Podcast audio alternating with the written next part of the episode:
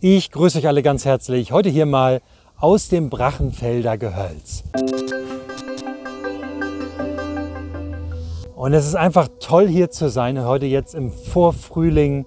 Ähm, ein, ein ganz schöner Wald. Es sind zwar noch keine Blätter zu sehen, aber man merkt, es ist lebendig. Die Tiere, die Vögel sind da. Es ist einfach Gottes Schöpfung pur, wenn man hier durchgeht.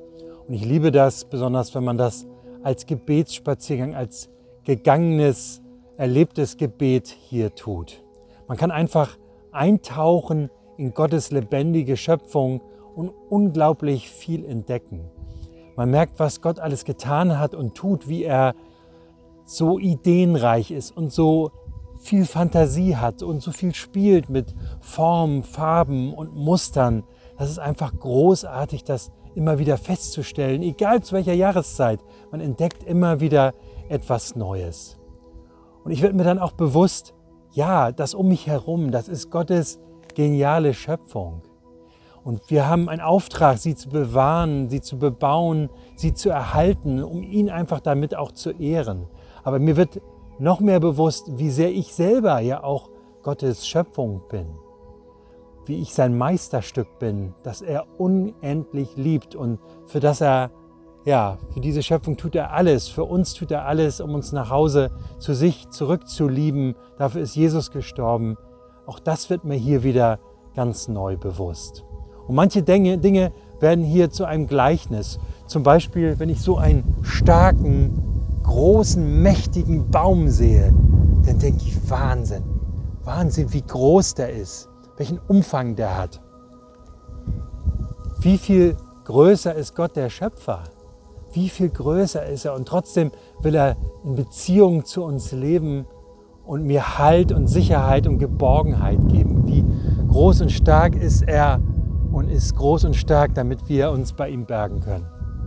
Oder wenn ich hier an den Flusslauf komme, dann wird mir auch das zum Gleichnis. Dann sehe ich das und denke, ja, so überfließend ist Gottes Liebe, so sehr will er uns umgeben mit seinem Heiligen Geist.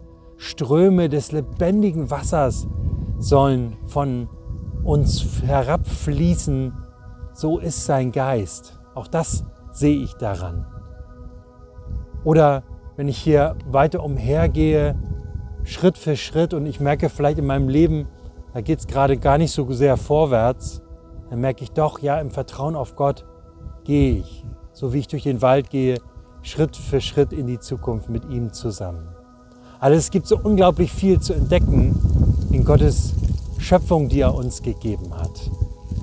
Im Psalm 139 können wir diese bekannten Worte lesen. Ich danke dir, dass ich wunderbar gemacht bin. Wunderbar sind deine Werke. Das erkennt meine Seele. Das ist wirklich so. Das erkennt hier wirklich meine Seele, dass das so ist. Und ich kann einfach nur Danke sagen und mich daran freuen und Gott loben dafür, dass er so großartig ist.